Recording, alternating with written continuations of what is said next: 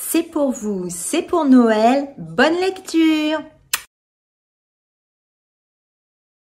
Tout commence avec Bruce Pardo qui a vécu dans la vallée de San Fernando étant adolescent. Il a été diplômé dans le secondaire à Los Angeles, puis ensuite il a intégré une université à Northridge. Alors pour Bruce tout va bien, il va travailler dans une entreprise, la Canada Finstridge, c'est un laboratoire. Et en 2004, bah, l'amour frappe à sa porte. Il va rencontrer Sylvia Orza. Elle est déjà maman de plusieurs enfants. Alors là, Bruce et Sylvia, ils nagent dans le bonheur. Au dire des amis du couple d'ailleurs, ils sortaient ensemble et très vite, ils sont tombés en amour l'un pour l'autre. Ils allaient dans divers restaurants et leurs amis disent Bruce était gentil, bavard, il aimait beaucoup Sylvia et ses enfants. Alors, Bruce et Sylvia, ils vont démarrer 2006 avec tous les indicateurs vers un bonheur radieux. Bah en effet, hein, le couple s'aime tellement qu'ils vont déménager pour se mettre ensemble. Bruce possédait une maison à 24 km de Los Angeles. Ils vont y emménager le 29 janvier 2006 ensemble et il faut savoir que la maison se trouve sur une colline où il y a l'église du Saint-Rédempteur où Bruce officie à la messe auprès des enfants. Pour eux, tout va bien. Bruce a un salaire de 150 000 dollars par an où il travaille comme ingénieur électricien. Sylvia, elle, travaille dans une sorte de serre où ils font pousser des fleurs. Ils vivent tous les deux dans la maison de Bruce qui vaut plus d'un demi-million de dollars. Ils sont avec les enfants de Sylvia et ils ont même un chien qui s'appelle Saki. Pour l'instant, tout va bien, mais croyez-moi, comme dans toutes mes histoires du paradis à l'enfer, eh bien malheureusement, ça ne va pas durer. En 2006, malgré que tous les deux, Bruce et Sylvia, ne se soient jamais disputés et qu'il n'y ait aucun différent entre eux, eh ben Bruce, lui, il va avoir un comportement étrange. Du jour au lendemain, il ne voudra plus parler à sa femme, se désintéressera d'elle et fera sa petite vie comme s'ils vivaient tous les deux comme des colocataires. Et j'ai envie de dire moins que des colocataires parce qu'un minimum, on parle à son coloc. Eh bien là, non.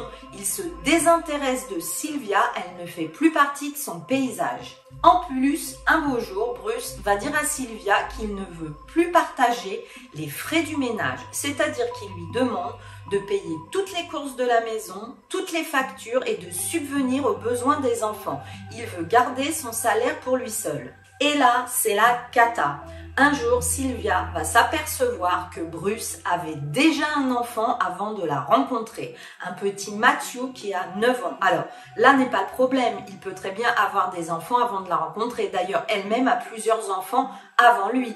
Mais le problème est qu'il lui avait caché, il ne lui en avait jamais parlé et Sylvia, elle ne supporte pas le mensonge. Croyez-moi, quelqu'un capable d'un bobard est capable d'autres traquenards. Bon, en plus, Bruce, lui, euh, il en veut toujours plus, hein, parce que son enfant, là, de 9 ans, Matthew, il est jamais allé le voir, mais par contre, ça l'intéresse bien de le déclarer sur sa fiche d'impôt. Il dit qu'il lui verse une pension alors que ce n'est pas du tout vrai, ce qui lui fait payer moins d'impôts, mais ça, il faut savoir, c'est interdit. Car Sylvia s'est renseignée, la mère de Matthew dit ne jamais avoir touché de pension. Ah non, mais lui, euh, il veut tout l'argent, hein. il veut l'argent, le beurre et même la banquière. Bon alors du coup, Sylvia, euh, elle en a ras-le-bol, hein, donc elle décide de quitter Bruce. Et là, Bruce, il en a rien à faire. Il va prendre toutes ses valises, toutes ses affaires, même certains meubles, il va tout mettre sous le porche et il va dire à Sylvia, tu dégages avec tes affaires. Non Bon bah la Sylvia, elle a la grosse honte auprès de tous les voisins, toutes ses affaires sont dehors et lui il s'en fiche, il a fermé la porte, il ne veut même pas l'aider à charger sa voiture. Ah bah lui, euh, il a cru que Sylvia c'était le livreur de pizza, un bonjour au revoir il referme la porte. Bon alors les choses elles vont tourner vinaigre vinaigrette hein, parce que déjà Bruce là il vient de perdre sa femme, les enfants, elle a emmené le chien, mais en plus, il va perdre son travail d'ingénieur à ITT. Il ne lui reste plus que sa maison. Quand Sylvia a demandé le divorce, il va faire son pauvre malheureux. Il va dire que lui, il est obligé d'assumer les charges de sa propre maison, alors que Sylvia, elle, elle vit chez ses parents, donc elle ne paye pas de loyer. En gros, qu'elle a la vie facile. Malgré tout ça, en 2008, le tribunal va demander à Bruce de régler une pension à son ex-femme de 1785 dollars, ce à quoi il dira à un ami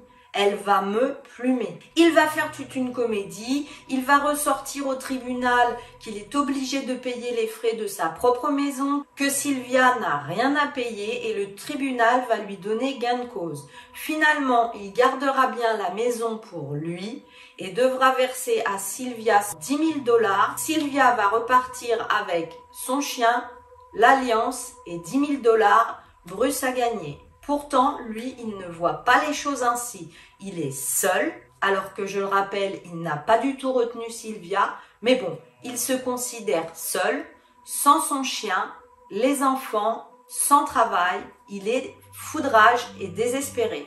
Et là, retournement de situation. À fin de l'automne 2008, il va carrément aller au tribunal et dire que c'est son ex-femme qui doit lui verser une pension. Ah non mais vraiment, il est prêt à tout. Bien sûr, le tribunal ne va pas accéder à la requête et six jours avant les fêtes de Noël, Bruce et Sylvia vont se retrouver au tribunal et finaliser leur divorce. Enfin, le 24 décembre 2008, les parents de Sylvia ont une grande maison. Ils ont invité tout le monde pour la veille de Noël pour fêter tout ça. Ils sont, rendez-vous compte, 25 personnes. Sont tous prêts à faire la fête, à jouer au poker, à chanter et à bien manger. Pour les petits détails, la maison des parents de Sylvia se trouve à 35 km de Los Angeles et ses parents se prénomment Joseph et Alice. Il faut savoir que la période de Noël est leur moment préféré de l'année. Ils ont décoré la maison, ils ont prévu plein de mets délicieux, ils sont tout en joie de recevoir les 25 personnes de leur famille. Nous sommes donc le 24 au soir et la fête bat son plein. Il y en a qui sont à table en train de grignoter, d'autres qui sont à table à jouer à un poker effréné, et puis les enfants sont devant la télé à jouer à des jeux vidéo quand tout un coup, la porte sonne. La nièce de Sylvia, qui a 8 ans, court et décide d'aller ouvrir la porte. Elle ouvre la porte et là elle voit un Père Noël avec un paquet cadeau dans les mains. Elle crie Oh le Père Noël, le Père Noël Et là le Père Noël sort un pistolet de sa poche et lui tire deux balles dans la tête. Oui oui, vous avez bien entendu. Là-dessus, les deux oncles de la petite se précipitent vers la porte. L'horrible Père Noël va également leur tirer dessus. Ils s'effondrent. Alors là, tout le monde dans la salle à manger, c'est la panique, c'est horrible. En une fraction de seconde, ils viennent de passer de leur meilleure soirée de Noël à la pire soirée d'horreur. Premier instinct, ils plongent tous sous la table, se cachent derrière des meubles, derrière le canapé, derrière des portes. Mais c'est inutile. Quatre de leurs enfants vont mourir sous ces coups de feu. Je le dis encore, cette scène est digne du pire film d'horreur.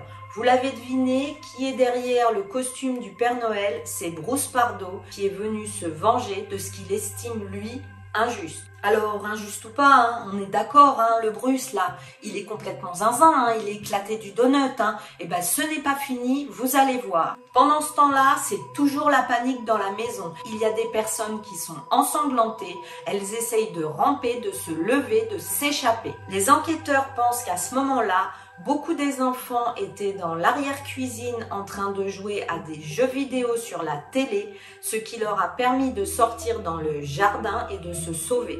Au même moment, Laetitia, la mère d'un des enfants, est cachée sous la table et elle appelle le 911 pour la première fois. Alors lui, Bruce, euh, il est en folie. Hein. Il continue à tirer partout, à l'aveuglette et sur tout le monde. Vous croyez qu'au stade de cette histoire, vous avez entendu le pire?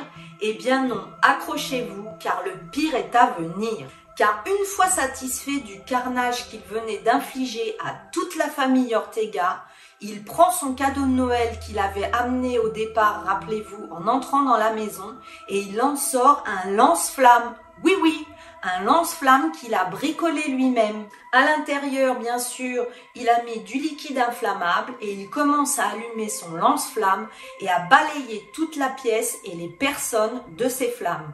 Malheureusement pour lui, le lance-flamme va se détraquer. On ne sait pas si c'est parce qu'il l'a fabriqué lui-même ou s'il y avait une bougie à côté. Il va se prendre un retour de flamme et Bruce Pardo va être brûlé au troisième degré sur le corps et les jambes. D'ailleurs, il faut savoir que son costume de Père Noël était complètement brûlé et collé sur son corps. Pendant ce temps-là, dehors, c'est l'apocalypse. Tous les voisins voient la maison qui commence à brûler, voient des gens sortir de la maison en feu ou blessés par balle. Tout le monde appelle le 911. Bien sûr, la police et les pompiers arrivent sur les lieux. Ils sont éberlués. Ils n'en reviennent pas de cette scène. Coup de feu et feu arrivent en même temps. Il faut savoir gérer la situation. Ils prennent tout en main. D'un, il faut arrêter le feu. Deux, il faut mettre tout le monde en sécurité car dans cette maison, il y a un fou dangereux. Ce qu'ils ne savent pas, c'est que Bruce Pardo, ayant été gravement brûlé, décide discrètement de sortir de la maison pour s'enfuir. Il va mettre des vêtements de ville et conduire une voiture qu'il avait louée pour rejoindre la maison de son frère qui est à 40 km de là. Il aura fallu d'une heure et demie à plus de 100 pompiers pour maîtriser l'incendie. La maison est pratiquement entièrement brûlée et en raison de l'intensité de cet incendie, l'identification des victimes à l'intérieur se fera grâce au dossier dentaire. Dans la maison, ils vont trouver 8 personnes carbonisées. Vers 3h30 du matin, les policiers arrivent enfin au, domicile du frère de Bruce Pardo. Il s'est égaré devant sa maison et avait décidé d'en finir avec la vie en se tirant une balle dans la tête. Lorsque les policiers sont arrivés sur les lieux, ils vont le retrouver donc en habit de ville. Il s'était fait une ceinture de plastique avec du scotch.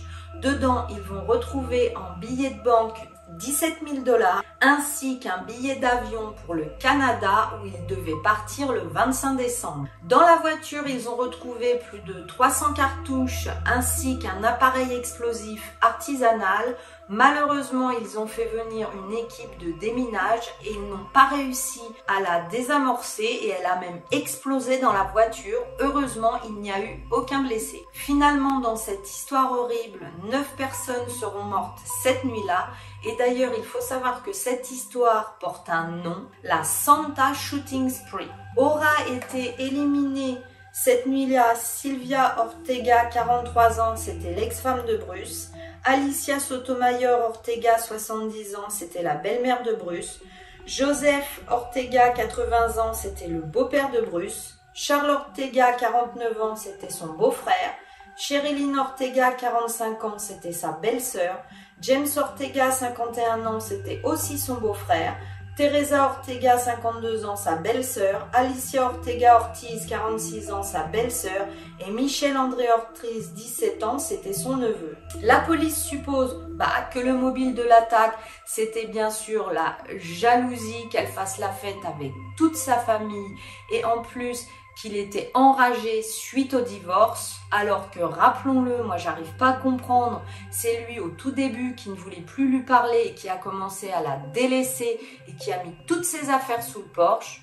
Ne revenons pas là-dessus. Les autorités ont déclaré que son plan était complet et bien prévu à l'avance. La police a même déclaré que Bruce voulait également éliminer sa mère en effet, elle avait été invitée ce soir-là par les Ortega à la fête où ils étaient les 25 dans la maison. Et il s'était dit qu'il allait la tuer avec tout le monde car il lui en voulait d'être toujours ami avec les Ortega et de ne pas prendre à 100% son parti. Heureusement, la maman de Bruce ce soir-là était malade et c'est le destin, elle est restée chez elle. Pauvre femme d'avoir un fils comme ça. D'ailleurs, ça me fait penser à l'autre fils là, que ses parents ils étaient en train de l'aider, le frère l'aidait et il a fini par éliminer toute sa famille. Je vous mets le lien au-dessus si vous n'avez pas vu cette vidéo. En termes de fils mauvais, vous n'allez pas être déçus. On a également appris que l'avocat de Sylvia, donc l'avocat qui était contre Bruce, était une cible de Bruce. En effet, Bruce avait loué un autre véhicule qu'il avait laissé près du domicile de l'avocat.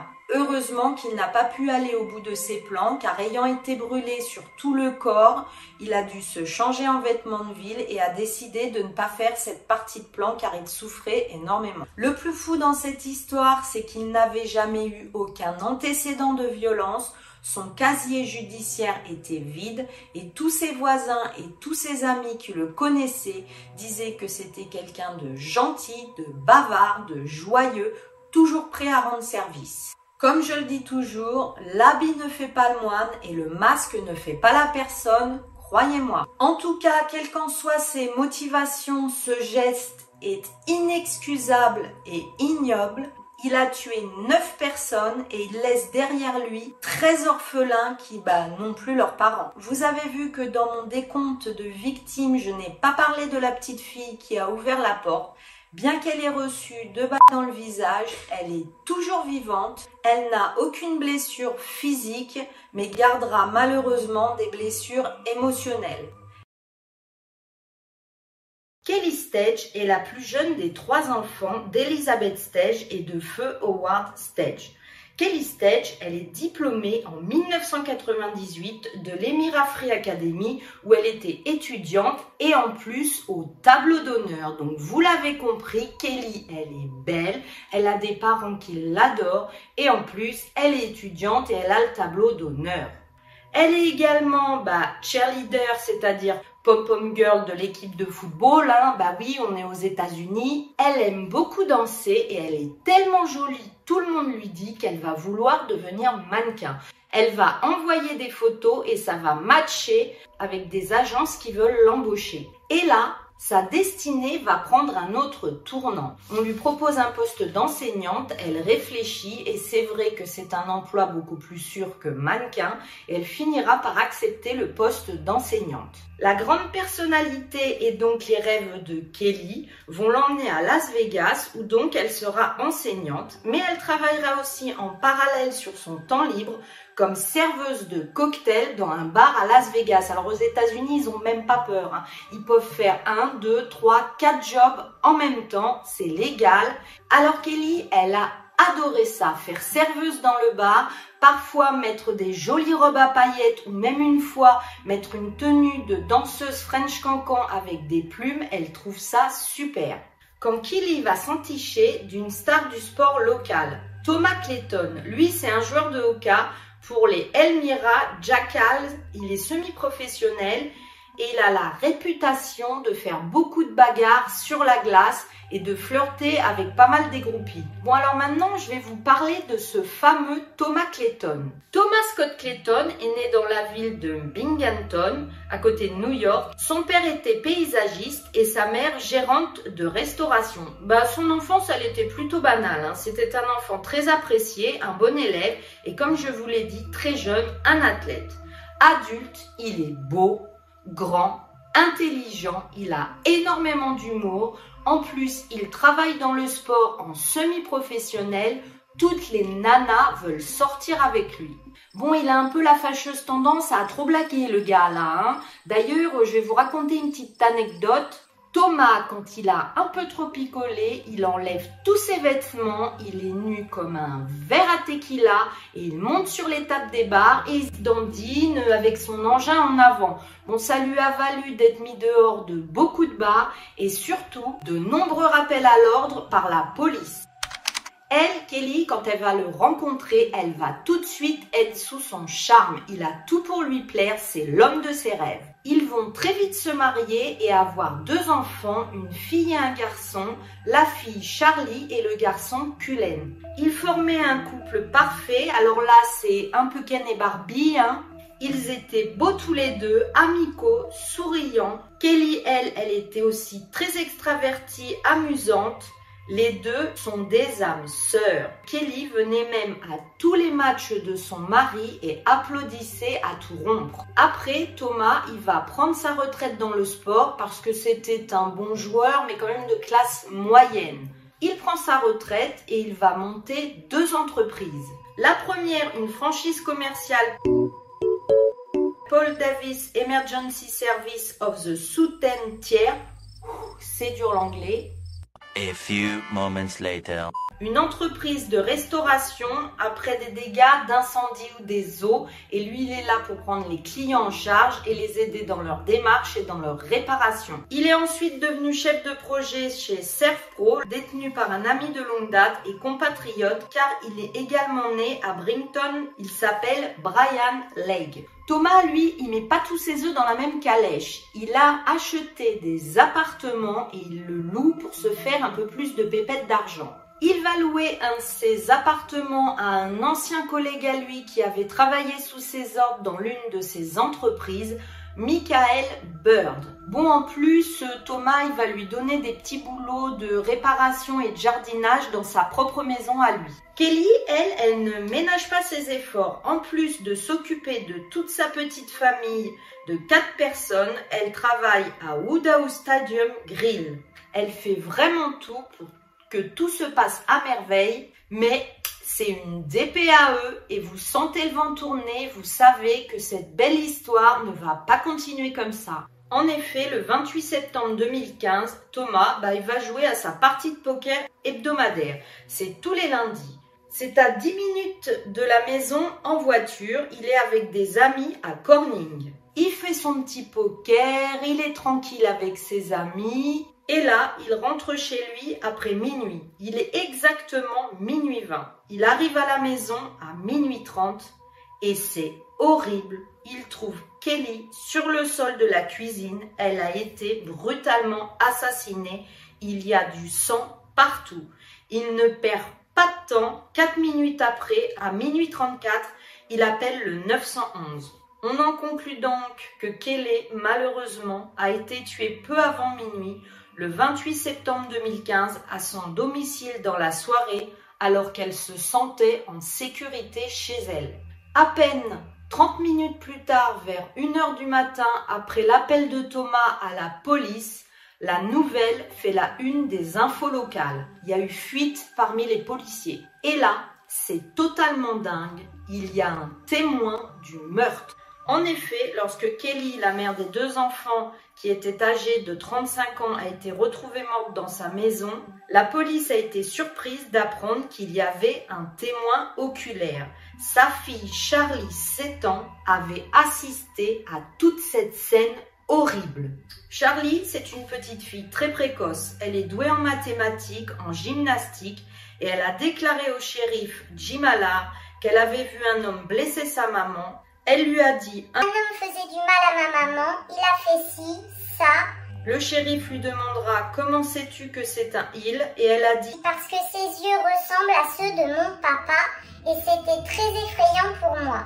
Bon alors là, ça fait une heure que les policiers sont à la maison de Thomas et Kelly et commencent leur enquête et leur recherche de preuves. Quand soudain, la mère et la sœur de Kelly, donc la mère et Kim, la sœur de Kelly, arrivent. Elles ont mis une heure à faire le chemin en panique. Elles veulent soutenir Tom et savoir ce qui se passe exactement. Kim, la sœur de Kelly, dira Ma mère et moi, nous pleurions. Je vomissais sur le bord de la route. Je ne peux même pas vous expliquer ce sentiment horrible. De retour à l'intérieur de la maison, les autorités ont commencé à recueillir des preuves. La caméra corporelle d'un des policiers a même capturé la brutalité sauvage de cette scène. Il dira ah, C'était une attaque extrêmement brutale, une situation horrible, il y avait du sang partout. Toutes les preuves ici indiquent que Kelly a été attaquée dans sa chambre et que l'attaque s'était poursuivie dans le couloir, puis dans les escaliers et enfin, malheureusement, dans la cuisine. Il apparaîtra que Kelly aurait été attaquée avec un manche et serait décédée des suites d'un traumatisme contondant. Et ses enfants, pendant ce temps-là, étaient en train de dormir dans la chambre et le bruit aura réveillé sa fille qui aura descendu les escaliers et assisté à tout. La police va estimer qu'il faudra un enquêteur médico-légal pour enfants pour continuer au poste à interroger la petite fille. Quelques heures plus tard, la petite fille a été amenée dans une pièce du centre de défense des enfants du comté de Stanburn, dans une salle d'interrogatoire. Cette pièce était toute petite, elle avait des sièges moelleux et des jouets pour que l'enfant se sente en confiance. La petite fille détaillera tout ce qu'elle a vu à la police et les derniers instants de sa mère. Détail très gore lors de l'interrogatoire du sang de la maman de la petite fille était encore présent sur ses propres vêtements. Le shérif dira que la petite fille a dit qu'un homme faisait du mal à maman. Effectivement, elle a encore répété il faisait ci, ça. Il lui a encore demandé comment savez-vous que c'est un homme? Et elle a dit parce que ses yeux ressemblaient à ceux de papa, parce qu'il avait le même masque que mon père porte à la chasse. Alors, ça a été retranscrit masque, c'est peut-être casque, casquette, chapeau. En tous les cas, la petite fille dira que l'attaquant avait le même accessoire que son père possédait également. Et là, en partie d'ailleurs à cause de la déclaration de sa fille, les policiers vont arrêter Thomas. Dans la journée donc du 29 septembre 2015, il va être arrêté et amené au poste de police pour présumément le meurtre de sa femme. Les deux enfants ont été envoyés vivre chez leur tante, donc la sœur de Kelly. Les enquêteurs ont commencé à reconstituer ce qui s'est passé et à essayer de donner un sens à un meurtre apparemment insensé qui va secouer toute la petite ville. Tout le monde a peur, est terrorisé et scandalisé. Les policiers diront C'est une sorte d'attaque de l'étage au couloir. En bas, dans les escaliers, il y avait un trou dans la plaque de roche tout en bas des escaliers et une traînée de sang qui s'est terminée dans la cuisine. Cela confirmera que Kelly Clayton est malheureusement décédée d'un traumatisme contendant après avoir donc été battue par un manche. Et les enquêteurs vont déterminer qu'il n'y a aucun signe d'effraction. Ils vont examiner la libye de Thomas Clayton, son mari, et la police a appris qu'une femme, au jeu de poker où il était, a déclaré qu'il avait emprunté son téléphone pour passer un appel de une heure et demie. Mais qu'est-ce que tu fais au téléphone alors que tu es censé être à une partie de poker pendant une heure et demie? Bien que des témoins aient vu Tom Clayton au jeu de poker, il y a autre chose qui va troubler les policiers. Le soir du meurtre de sa femme, quand les policiers sont arrivés, Quelque temps après, il a tout de suite dit Ah bah ce n'est pas moi, hein. d'ailleurs le GPS de ma voiture peut le prouver, je n'étais pas sur les lieux du crime. Mais pourquoi le gars il se justifie directement? Et là, en quelques jours, les enquêteurs vont même suspecter un complot de plusieurs personnes. Et oui, sur cette enquête, les policiers sont au taquet du taquet, ils sont pas nés de la dernière averse le complot va se préciser. On suspecte son locataire Michel Bird de l'avoir aidé. La police va déclarer que deux avaient été en contact, donc Thomas le mari et Michel Bird le locataire. Les enregistrements téléphoniques ont montré qu'il y avait eu plein d'appels téléphoniques et d'SMS et notamment le soir de la partie de poker. Et là, bah, c'est une preuve irréfutable qui révèle aux enquêteurs qu'ils étaient bien en liaison tous les deux. Cette enquête policière révélera donc que Thomas n'avait pas directement tué sa femme, il avait embauché un homme, Michel Byrne, qui dira à la police que Thomas Clayton, le mari, lui avait promis 10 000 dollars pour commettre ce meurtre. Lors d'un entretien avec la police, Michel Bird, qui avait récemment été licencié de son entreprise, avait avoué aux enquêteurs que Tom lui avait demandé de tuer Kelly et de brûler la maison afin que Clayton puisse percevoir l'argent de l'assurance pour sa femme qui se monte à un demi-million et aussi l'assurance pour la maison. Ah bah le gars, lui, il veut faire d'une pierre deux coups. Hein. Donc, on se dira que cette soirée aurait pu être un véritable carnage. Heureusement, il n'a pas mis le feu à la maison parce que ça aurait également tué les enfants et heureusement, il ne l'a pas fait. À la suite de toutes ces révélations donc de Michel Byrne, les deux hommes ont été accusés de meurtre au premier degré dans le cadre du stratagème de meurtre contre rémunération. Les enquêteurs vont apprendre que Michael Bird est rentré par la porte du garage à l'aide d'une clé que supposément Tom lui avait donnée. Il est monté à l'étage, il s'est rendu dans la chambre de Kelly qui était en train de dormir et il l'a frappé deux fois très violemment. Mais imaginez-vous, vous êtes en train de dormir et vous vous faites réveiller de cette façon-là. C'est horrible. Il l'a donc attaqué. Kelly a réussi à se débattre et à se défendre. Elle est partie dans le couloir où il y a toutes les portes de chambre. Ça doit être à ce moment-là que les enfants ont été réveillés. Elle a descendu les escaliers et malheureusement, elle a fait une chute dans les escaliers et s'est violemment cogné la tête au bas de ceux-ci. Puis elle a réussi difficilement à rejoindre la cuisine d'où les traînées de sang. Et là, Michel Bird l'a achevé de plusieurs coups violents la tête. Bon, le mari, lui, Thomas Clayton, hein, on commence à en avoir l'habitude avec tous ces meurtriers, il a fait appel. Hein. Il a dit que les procureurs n'avaient pas prouvé qu'il était coupable du meurtre de sa femme et qu'il n'y avait aucune preuve directe. Maintenant, nous allons connaître les motivations du mari de Kelly, Thomas Clayton. Alors lui, il était fatigué de son mariage avec Kelly. Il avait des liaisons avec plein de femmes. Il voulait profiter de la vie, des femmes, des jeux de cartes ou d'ailleurs, il faut savoir, il avait de nombreuses dettes. Il s'était dit qu'un divorce, ça n'irait pas car il devrait donner la moitié de l'argent du ménage à Kelly et que le demi-million de l'assurance lui permettrait de vivre un train de vie tranquille. Certaines femmes sont venues témoigner au procès, narrant toutes les moqueries et critiques que faisait Thomas au propos de Kelly. Et à savoir qu'une de ces femmes n'avait que 15 ans et c'était une des amies de sa femme. Mais quelle horreur Parmi ces témoins se trouvaient des amis de la famille aussi, des voisins, des joueurs de poker, des anciens joueurs de son équipe. Leurs témoignages ont donné au jury un aperçu de la vie d'un homme qui, disait-il, était obsédé par l'argent. Nous avons su que son acolyte, celui qui vivait chez eux, le locataire Michel Byrne, avait perdu son travail et s'était fait sa voiture et c'est pourquoi Thomas lui avait proposé 10 000 dollars et en bonus un vélo.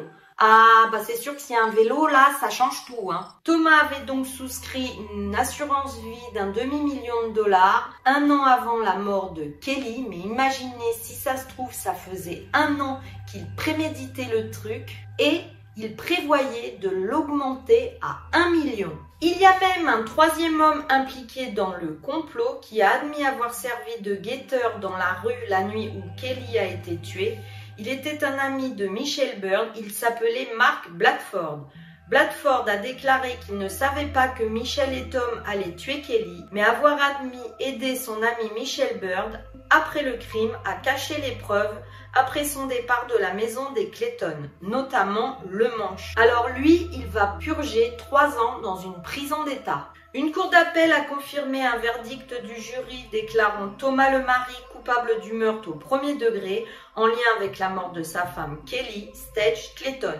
Le juge du comté de Stoughton a condamné Thomas et Michelle Byrne à 25 ans de prison plus une perpétuité sans libération conditionnelle pour la condamnation du meurtre au premier degré, plus encore 25 ans et encore une perpétuité pour meurtre au deuxième degré. Tout s'additionne et là on est tranquille, il ne devrait pas sortir de prison. Sauf que Tom, il a décidé de faire appel. C'est toujours en cours et aujourd'hui Tom Clayton purge sa peine au Sing Sing Correctional Facility à Ossining, New York. Michelle Bird purge sa peine au Clinton Correctional Facility à Denemora, New York. La famille de Kelly est également très reconnaissante du soutien de toute la communauté qui a collecté des fonds bah, pour les deux petits-enfants de Kelly. Plein de rubans violets, symbole de la violence domestique, ont été attachés autour des poteaux, des barrières dans les villes voisines d'Elmira et de Corning à New York. Les enfants n'ont aucun contact avec leur père. Dans une lettre au tribunal, la fille de Clayton a écrit J'ai l'impression que papa est un lâche parce qu'il a demandé à Michelle Bird de tuer ma mère. Alors là, on démarre dans les années 90 avec un jeune couple, un homme, une femme. Ils s'appellent Steven Paddle et Alissa. Ils sont amoureux, ils sortent ensemble, ils sont très jeunes. Et Alissa va tomber enceinte. Et là, pour eux, ils se disent, on est trop pauvre, on est trop jeune, on vient juste de se mettre en couple, on ne peut pas garder l'enfant. Pour un meilleur avenir pour cet enfant, il vaut mieux le faire adopter. Il faut savoir que la petite fille, car c'est une petite fille, sera adoptée à l'âge de 8 mois. La mère Alissa dira pour se justifier qu'elle était jeune, qu'elle était pauvre et que surtout son petit ami de l'époque, donc le père, maltraitait l'enfant. C'était difficile pour elle d'abandonner son bébé, mais elle voulait avant tout que sa petite fille ait une vie heureuse. Monsieur et Madame Fusco, Tony pour le monsieur et Kelly pour la dame, ont donc adopté cette petite fille. Ils vivent à Douvres, à 130 km de New York, et ont appelé leur petite fille Cathy. Tony et Kelly ont une vie avec Cathy des plus normales. C'est leur fille, ils sont très heureux et tout se passe très bien pour l'éduquer. Ils lui ont donné un petit surnom, Pac-Man, qui fait référence au jeu d'arcade des années 80-90. Je vous mets la photo. Cathy dessine super bien. Elle est très douée en art plastique et il faut savoir qu'elle prévoyait de faire ses études à l'université pour poursuivre une carrière dans la publicité numérique. Et puis, ben, comme toutes mes histoires du paradis à l'enfer, ça allait trop bien pour cette histoire. Et en 2016, Cathy devient majeure et elle décide de retrouver ses parents biologiques. Bon, elle fait des recherches sur Internet, hein, je ne sais pas exactement comment elle a fait, mais elle retrouve son père et sa mère. Elle les contacte grâce aux réseaux sociaux et les parents biologiques de Cathy sont hyper heureux d'avoir retrouvé leur fille biologique 18 ans après. Il lui propose donc de venir les voir, ce que Cathy accepte, et elle va rendre visite à ses parents biologiques. Et là, elle se rend compte qu'ils ont d'autres enfants et elle est ravie, ravie de retrouver ses parents biologiques. Bon alors, petite pause, ses parents biologiques, Steven et Alissa, il faut savoir que cela fait des années qu'ils ne s'entendent plus bien, que Steven dort sur le canapé, qu'il y a des cris, des disputes, ça va pas bien du tout dans le couple. Alissa, sa femme, dit ramène de Steven, j'ai subi beaucoup de violences psychologiques, verbal et physique, je marchais tout le temps sur des œufs, je faisais en sorte que cela se passe bien. Bon alors Steven, lui, il était hyper distant avec sa femme, on peut dire bah qu'il s'en foutait un peu d'elle, hein, euh, parlons clairement. Hein. Euh, elle, elle est là, elle fait le ménage, elle s'occupe des enfants et c'est tout ce qui l'intéresse à Steven.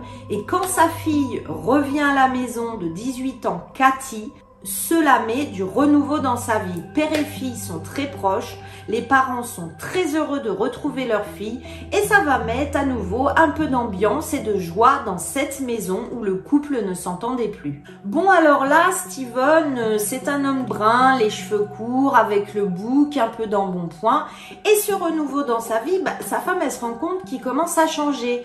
Il se rase le bouc, il laisse pousser ses cheveux, il perd du poids, il met des vêtements hyper Jones, des petits jeans skinny skinny. Bon là, Steven, il veut être euh, le crayon le mieux taillé de la boîte, hein, c'est sûr. Hein.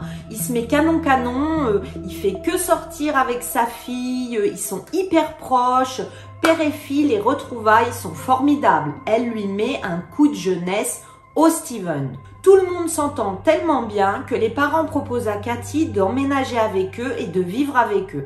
Alors les parents adoptifs, bah ça leur fait de la peine, ils sont pas trop d'accord, mais ils ont pas trop leur mot à dire comme Cathy est majeure et elle emménage chez ses parents biologiques. Et là, trop bizarre. En fait, euh, Alissa, elle va se rendre compte une nuit, six mois après l'emménagement de Cathy, que Steven n'a pas dormi sur le canapé, mais a dormi dans la chambre de sa fille. Lui dira, ne t'inquiète pas, j'ai dormi sur le tapis par terre, on discutait, y a rien. Sauf que le lendemain, bah, elle est pas folle là, Alissa va vérifier, et le Steven, le lendemain, il va dormir avec sa fille, mais dans le lit de sa fille.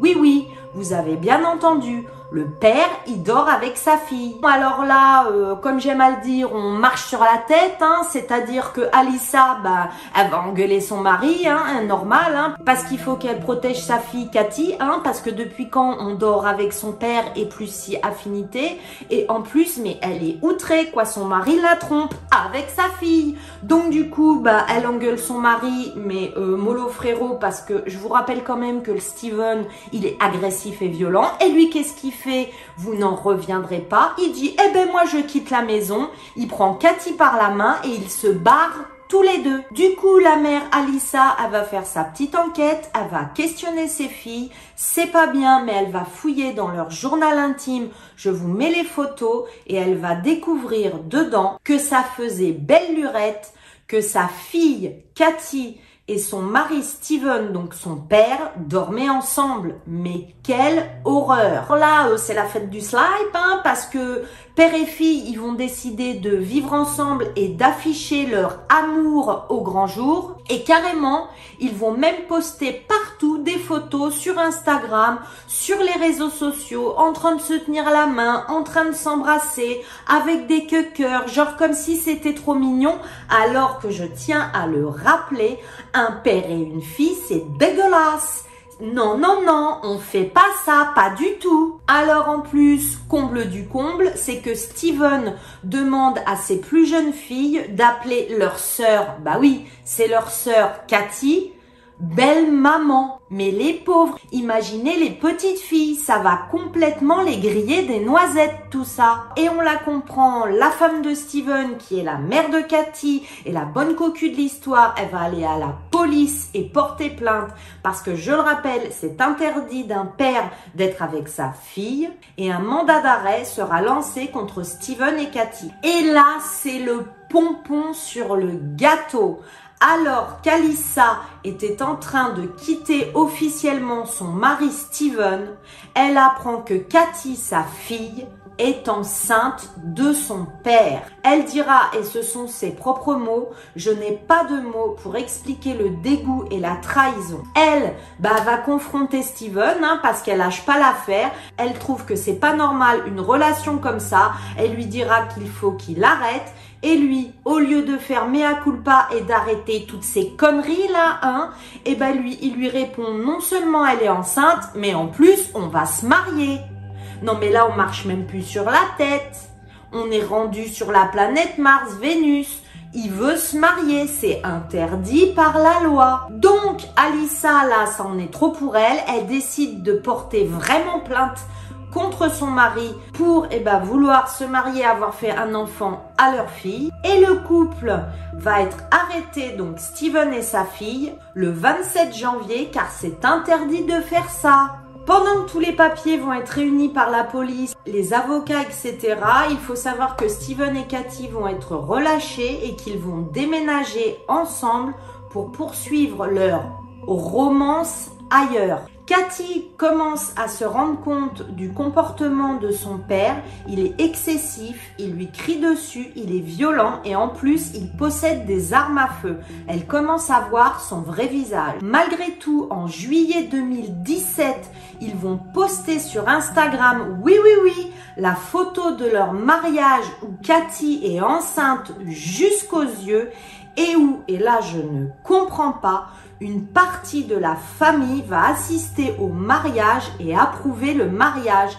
Mais comment on peut faire ça? Bon alors lui, il va charger, hein, parce que bien sûr, bah, il va être accusé de ce qu'il fait avec sa fille, il va être accusé d'adultère, il va être accusé de détournement et il va être en attente de ce jugement. Et malheureusement, pendant ce temps-là, il coule toujours des jours heureux avec sa fille et elle enceinte. Et ce qui devait arriver arriva en septembre 2017. Cathy donnera naissance à un petit garçon. Et là, c'est la fête. Hein. Ils vont continuer à poster plein de photos du bain du petit, Noël, Halloween, déguisement. Ils sont trop contents. Leur petit garçon est alors âgé de 4 mois. Et là, dans le couple père-fille, rien de le dire, ça fait bizarre. Et là, dans ce couple bizarre, ça bat de l'aile, ça va pas du tout et Cathy, elle se rend vraiment compte du vrai visage de son père. Du coup, qu'est-ce qu'elle fait? Elle décide de lui dire, bah écoute mon gars, euh, je te quitte, hein. Et elle veut quitter son père. Malheureusement, le jeudi 12 avril, la police va retrouver le corps du petit bébé de 7 mois qui a été tué par son père Steven. Personne d'autre ne se trouvait dans cette maison où il y avait le bébé. Puis après avoir tué leur enfant, il va se rendre dans l'autre maison où est Cathy et son père biologique et lui va zigouiller carrément les deux. Hein. Il va tuer sa fille et femme Cathy et le père biologique, alors lui, il était là, il n'avait rien demandé à personne, il n'avait rien fait. Il va passer à la trappe aussi. Et le Steven, qu'est-ce qu'il va faire? Eh bien après, il va aller dans sa voiture, il va se garer dans une rue et il va mettre fin à ses jours par arme à feu à l'âge de 56 ans. Voilà Malheureusement, cette histoire est horrible. C'est une jeune fille qui est toute heureuse de retrouver ses parents biologiques. Son père va sûrement, ben, je pense, avoir une forme de prégnance, de charme malsain, lui faire miroiter toute une vie, les retrouvailles, etc. Ils vont se mettre ensemble, se marier, elle va tomber enceinte, puis réaliser que cet homme, en plus d'être son père, est quelqu'un de violent, agressif, manipulateur, elle va vouloir le quitter et résultat, il y aura quatre personnes qui vont perdre la vie. Donna était l'aînée de trois sœurs dans ce qu'elles ont décrit comme une famille incroyablement unie. Puis Donna, plus âgée, va rencontrer Marc. Alors lui, Marc, c'est le crayon le mieux taillé de la boîte, comme j'aime à le dire. Il est beau, intelligent, il a énormément de charme. Et Marc et Donna, là, ça va être le coup de foudre directement. La famille de Donna va dire que quand ils ont rencontré Marc, le fiancé de leur fille, ils ont appris à l'aimer. Ils diront qu'ils ont toujours plaisanté à ce sujet parce que quand une fille rencontre un homme et qu'elle a des sœurs, il faut qu'il épouse toute la famille, les beaux-parents et les sœurs en quelque sorte. Après le mariage de Mark et Donna en 89, on a proposé un emploi à Mark Winger et les jeunes mariés se sont installés à Springfield dans l'Illinois. Elle, Donna, elle travaillait comme technicienne de salle d'opération et lui était ingénieur dans le nucléaire. Donna n'aurait pas pu être plus heureuse dans sa vie tout roulait droit. La seule chose, c'est qu'elle n'arrivait pas à avoir d'enfants et c'était leur souhait à tous les deux. La mère de Donna, Sarah Jane Deschrer, dira même que sa fille était bouleversée lorsqu'elle a appris qu'elle ne pouvait pas tomber enceinte et on la comprend. Mais un jour, alors que Donna travaillait à l'hôpital, un médecin lui a dit qu'une adolescente cherchait à faire adopter son bébé. Adopter cet enfant était une décision extrêmement facile pour elle, puisque pour elle, elle dira que c'était une évidence, que quand elle a pris cette petite fille dans ses bras, ce petit bébé, elle a tout de suite senti qu'elle était sa mère, que cet enfant était à elle. Mark et Donna Winger ont accueilli leur petit bébé Bailey dans leur maison le 1er juin 1995.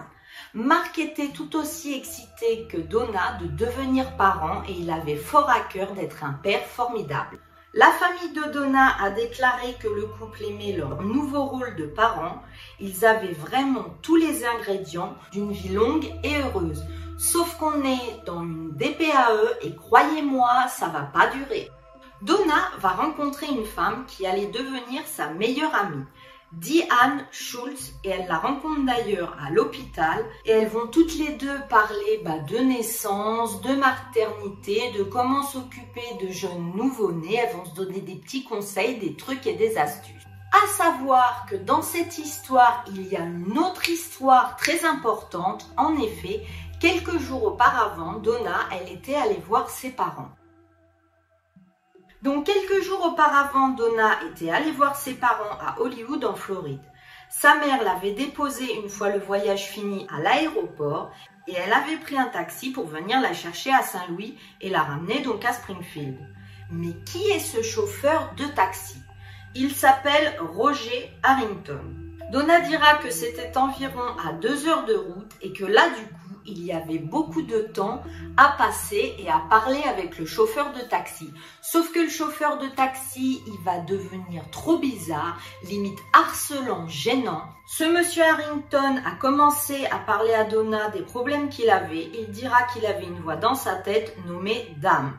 Et que cette voix d'âme lui disait de faire des mauvaises choses et que même cette voix disait aux chauffeurs de taxi de faire mal aux gens. De plus, il n'arrêtait pas de la fixer dans le rétroviseur d'un regard effrayant. Ah bah là, je vous le dis, euh, c'est le taxi de l'horreur, hein. Donna dira que le chauffeur de taxi avait commencé même à flirter avec elle, lui disant qu'il aimait les femmes plus âgées et l'invitant même à assister à ce qu'elle a décrit comme l'une de ses petites soirées coquines. Donna avait dit à sa famille que le trajet en taxi fut terrifiant et qu'il conduisait en plus de manière erratique à toute allure. Après le trajet éprouvant, Donna était victime d'étranges appels téléphoniques. Elle pensait, elle et son mari d'ailleurs Marc, que le chauffeur de taxi la traquait et représentait un danger pour Donna. Mais est-ce que ce chauffeur de taxi ne serait pas en train de faire une fixation sur Donna et de la harceler? Mark Wringer, son mari, a appelé la société de taxi pour déposer une plainte et Roger Harrington bah, a été suspendu de son travail.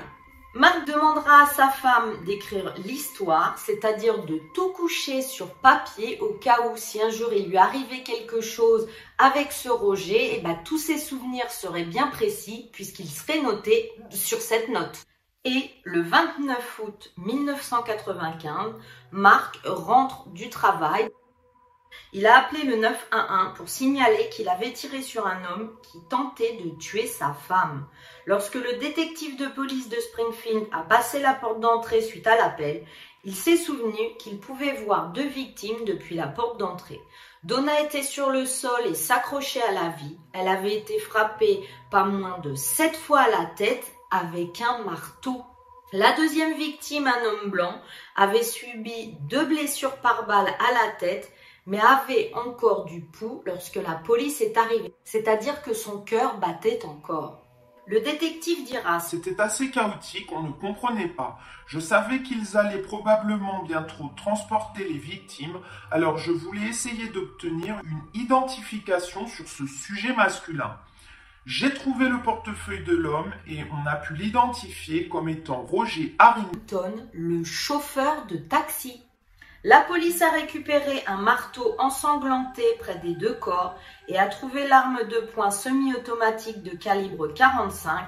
C'est l'arme de Mark Winger.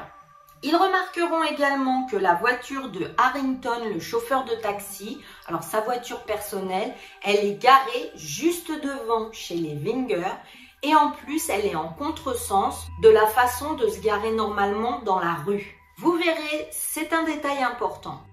Sur les lieux du crime, le détective a déclaré que Mark Winger était extrêmement bouleversé et très émotif et qu'il avait demandé à plusieurs reprises Mais qui est cet homme au sol? Qui est-il? Mark dira plus tard à la police que lui, il était dans le sous-sol sur son tapis roulant en train de faire son petit sport quand il a entendu du bruit à l'étage. Marc est allé voir d'où provenaient les bruits, se rendant d'abord dans la chambre principale de la maison où il a trouvé leur petit bébé sur le lit. Puis il entendit plus de bruit, attrapa son pistolet dans la table de chevet avant de se diriger dans la salle à manger. Marc déclarera à la police alors qu'il marchait dans le couloir, il a vu Harrington avec un marteau en train de frapper sa femme.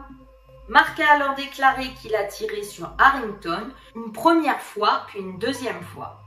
Alors que la police parcourait la scène, Mark a demandé à la police si le nom de l'intrus était bien Roger, donc il se doutait que c'était peut-être le chauffeur de taxi. Le détective a confirmé que c'était le cas et Marc était choqué. Il a dit Oh mon Dieu, oh mon Dieu, mais c'est l'homme qui harcelait ma femme. À savoir, et ça c'est vraiment les hasards de la vie, le détective qui est nommé sur cette enquête connaissait Roger Harrington, le chauffeur de taxi, puisque ce détective possédait un parc de mobilhomes et de caravanes et que justement il logeait Roger Harrington bah, dans l'une de ces caravanes. Donc il connaissait déjà cet homme.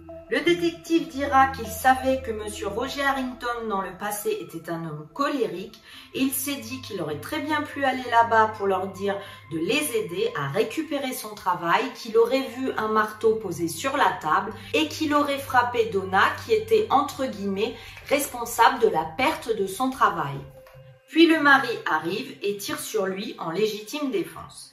Après que la police ait examiné la scène et écouté l'histoire de Mark Winger, donc le mari, les détectives ont conclu qu'il avait agi, comme je vous l'ai dit, en état de légitime défense et l'affaire est classée en 48 heures. La famille Harrington du chauffeur a insisté dès le début de l'affaire pour dire que c'était un homme gentil et qu'il n'aurait jamais pu commettre un meurtre. Ils diront ce n'était pas un fauteur de troubles, c'était un bon garçon, il ne frappait personne. Et là, malheureusement, Donna va mourir de ses blessures. C'est un drame atroce pour sa famille et son mari. En un après-midi, toute leur vie a basculé à cause d'un chauffeur de taxi complètement fou. Et justement, par la suite, Roger Harrington va décéder également des tirs par balle. Au cours des mois suivants, la mère et la sœur de Donna se sont rendues à tour de rôle dans l'Illinois pour aider Mark à prendre soin du petit bébé Bailey. Au fil du temps, la famille de Donna vont réaliser que c'est impossible de faire autant de kilomètres et de faire des allers-retours constants pour s'occuper du bébé et ils vont suggérer à Mark d'embaucher une nounou. Janvier 1996, Mark engage Rebecca Simic comme nourrice. Rebecca Simic était une jeune et belle nourrice avec un cœur en or qui voulait aider cette famille. La famille de Donna dira que cette nounou s'occupait infiniment bien du bébé Bélé et qu'elle était attachante de gentillesse. Elle, la nourrice, dira qu'elle était époustouflée parce que cette petite fille avait vécu en si peu de temps. En effet, elle a perdu deux mamans en quelques semaines, sa première mère adolescente qui la confiera à sa deuxième mère à l'adoption et sa deuxième mère qui venait d'être assassinée. Elle dira donc la nourrice que c'était un bébé souriant et qu'elle voulait aider cette famille et améliorer la vie de cette toute petite fille. Mais alors que la nourrice Rebecca s'adaptait à son nouveau rôle, l'amie de Donna, Diane Schultz, la femme qu'elle avait rencontrée dans l'hôpital, va réapparaître. Enfin, réapparaître, c'est justement qu'elle n'est jamais sortie de la vie de cette famille. Je vous explique. Diane Schultz, donc l'amie de Donna, a commencé à mettre mal à l'aise tout le monde car elle était très très présente dans la vie de famille et beaucoup trop impliquée dans la vie du bébé Bélé.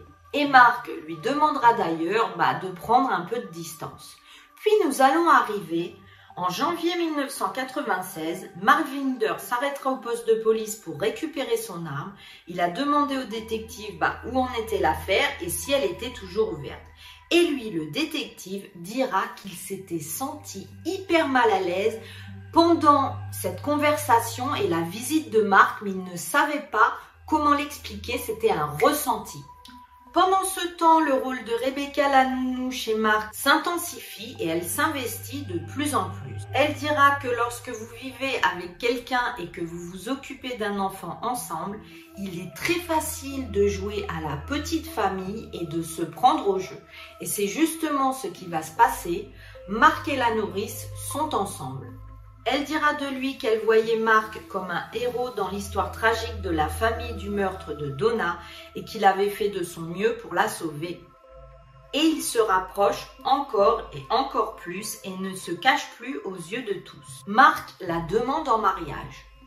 Rebecca dira qu'elle se demandait comment il pouvait passer à autre chose si rapidement, c'est-à-dire d'un mariage à l'autre. Il lui a expliqué que lorsque vous avez déjà eu un bon mariage, il est naturel que vous vouliez un autre bon mariage.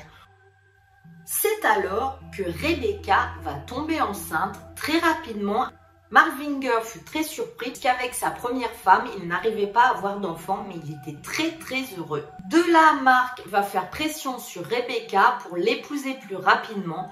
Ils vont se marier, partir en voyage à Hawaï.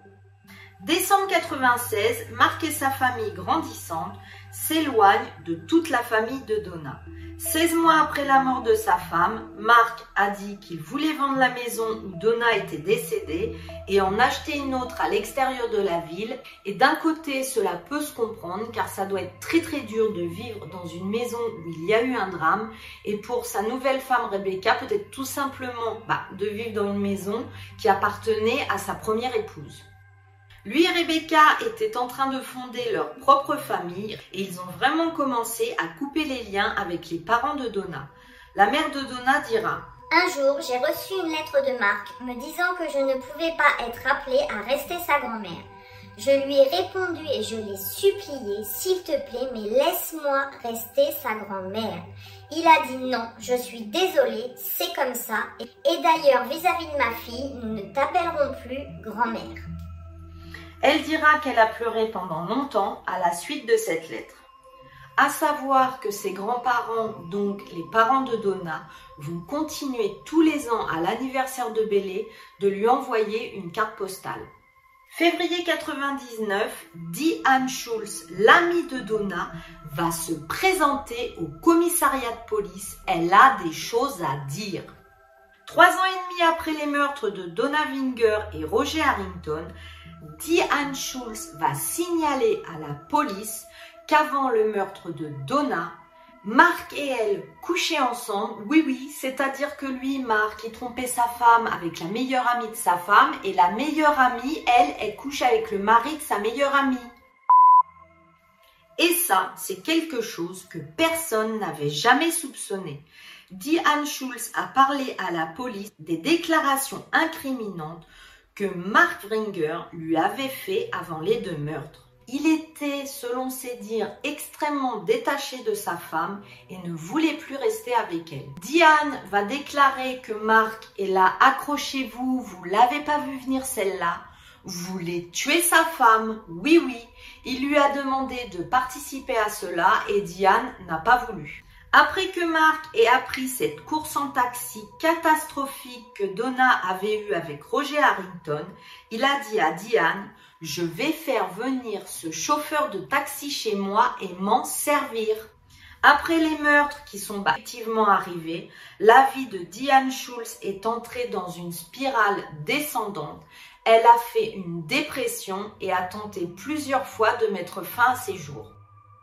Une fois que Diane Schulz s'est confiée, les enquêteurs ont décidé de réexaminer les preuves sur l'affaire, mais à leur grande surprise, elles avaient disparu.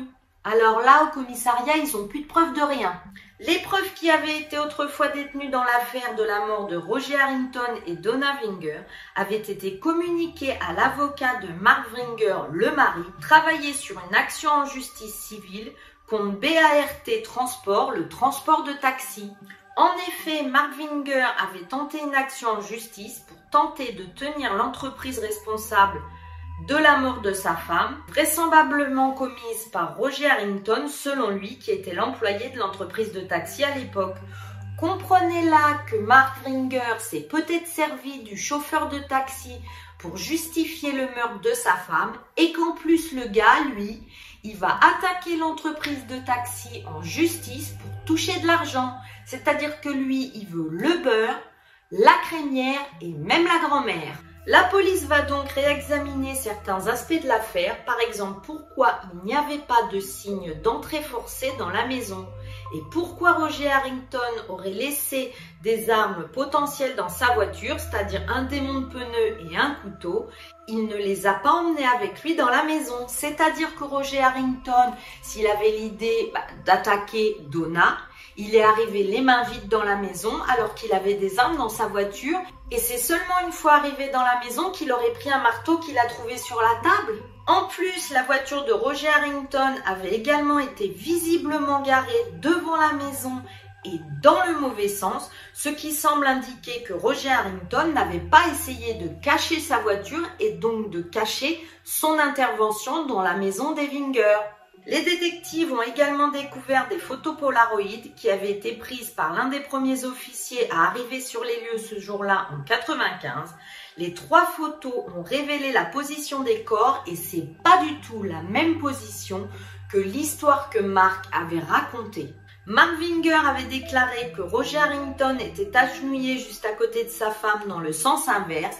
Or, les photos montraient deux corps allongés dans le même sens. En tant que tel, le détective dira qu'il n'y avait aucun moyen que le meurtre se soit produit comme Mark l'avait décrit. En décembre 99, plus de 4 ans après les meurtres, le Springfield State Journal Register a publié un article basé sur des allégations dans le procès civil selon lesquelles Mark Winger aurait organisé le meurtre lui-même et tué à la fois sa femme et Roger Harrington. Les allégations étaient basées sur un expert en éclaboussure de sang engagé par BART Transport de Taxi dans l'affaire cette entreprise de taxi, elle non plus, elle ne compte pas se laisser faire. Tout est arrivé à ce moment-là à un point critique, cela a tout changé, a dit Rebecca. Je veux dire que cela a fait passer mon mari de héros à meurtrier manipulateur et déviant. Je ne peux pas y croire. Alors que les détectives poursuivaient leur nouvelle enquête, ils ont appris que la colocataire de Roger Harrington dans la caravane Suzanne Collins avait dit à la police que quelqu'un avait demandé à rencontrer Roger le jour des meurtres et qu'elle avait vu Roger au téléphone organiser ce rendez-vous et tout écrire sur un papier. Et à l'intérieur de la voiture, on va retrouver le papier. Dans la voiture de Roger Harrington, ils ont retrouvé une note écrite sur un bordereau de dépôt bancaire avec le nom de Mark Vringer, son adresse et l'heure à laquelle il devait être là. Roger Harrington n'était donc pas un intrus qui venait faire un massacre, mais bien quelqu'un à qui on avait donné rendez-vous. La coopération de Diane Schultz avec la police et les preuves qui ont soulevé bah, des questions sur l'histoire de Malvinger ont provoqué le rejet volontaire de la poursuite civile contre BART, l'agence de taxi. Le 23 août 2001, un grand jury va enfin inculper Mark Winger. Un grand jury a rapidement rendu un acte d'accusation contre Mark Winger pour les meurtres. Un mandat d'arrêt a été émis contre lui et il a été arrêté sur son lieu de travail et placé en garde à vue. Le 20 mai 2002, début du procès de Mark Winger. L'un des points clés que l'accusation devait prouver était que Roger Harrington s'était rendu à la maison pour rencontrer les Winger et non pas pour commettre un meurtre. Ils ont présenté ses cigarettes et la tasse de café qu'il avait apportée à l'intérieur de leur maison, ainsi que les armes qu'il avait laissées dans sa voiture et la note avec le nom et l'adresse de Mark Winger. L'avocat de Mark Winger lui a fait valoir que Roger Harrison était mentalement malade et dérangé et qu'il aurait pu commettre ce crime. Lorsque les procureurs ont montré les polaroïdes montrant la position des corps avant qu'ils ne soient retirés de la scène, ah bah lui, l'avocat de Mark Winger, il va dire que c'est peut-être les premiers intervenants qui ont déplacé les corps. Le témoignage de Diane Schulz lors du procès a pu démontrer qu'en réalité Mark était manifestement malheureux dans son couple, infidèle et qu'il avait spécifiquement parlé de vouloir tuer sa femme.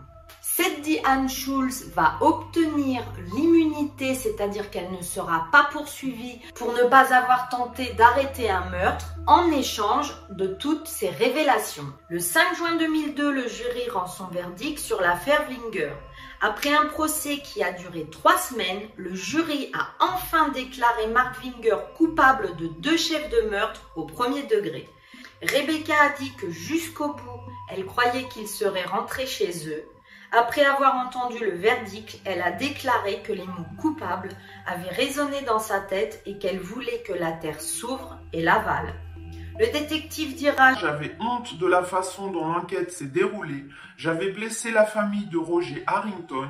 J'ai fait passer son nom en enfer sans raison. C'était lui-même une victime innocente. Le 1er août 2002, Mark Winger a été condamné à la prison à vie sans possibilité de libération conditionnelle pour le meurtre de sa femme et de Roger Harrington. À ce jour, Mark Winger continue de clamer son innocence.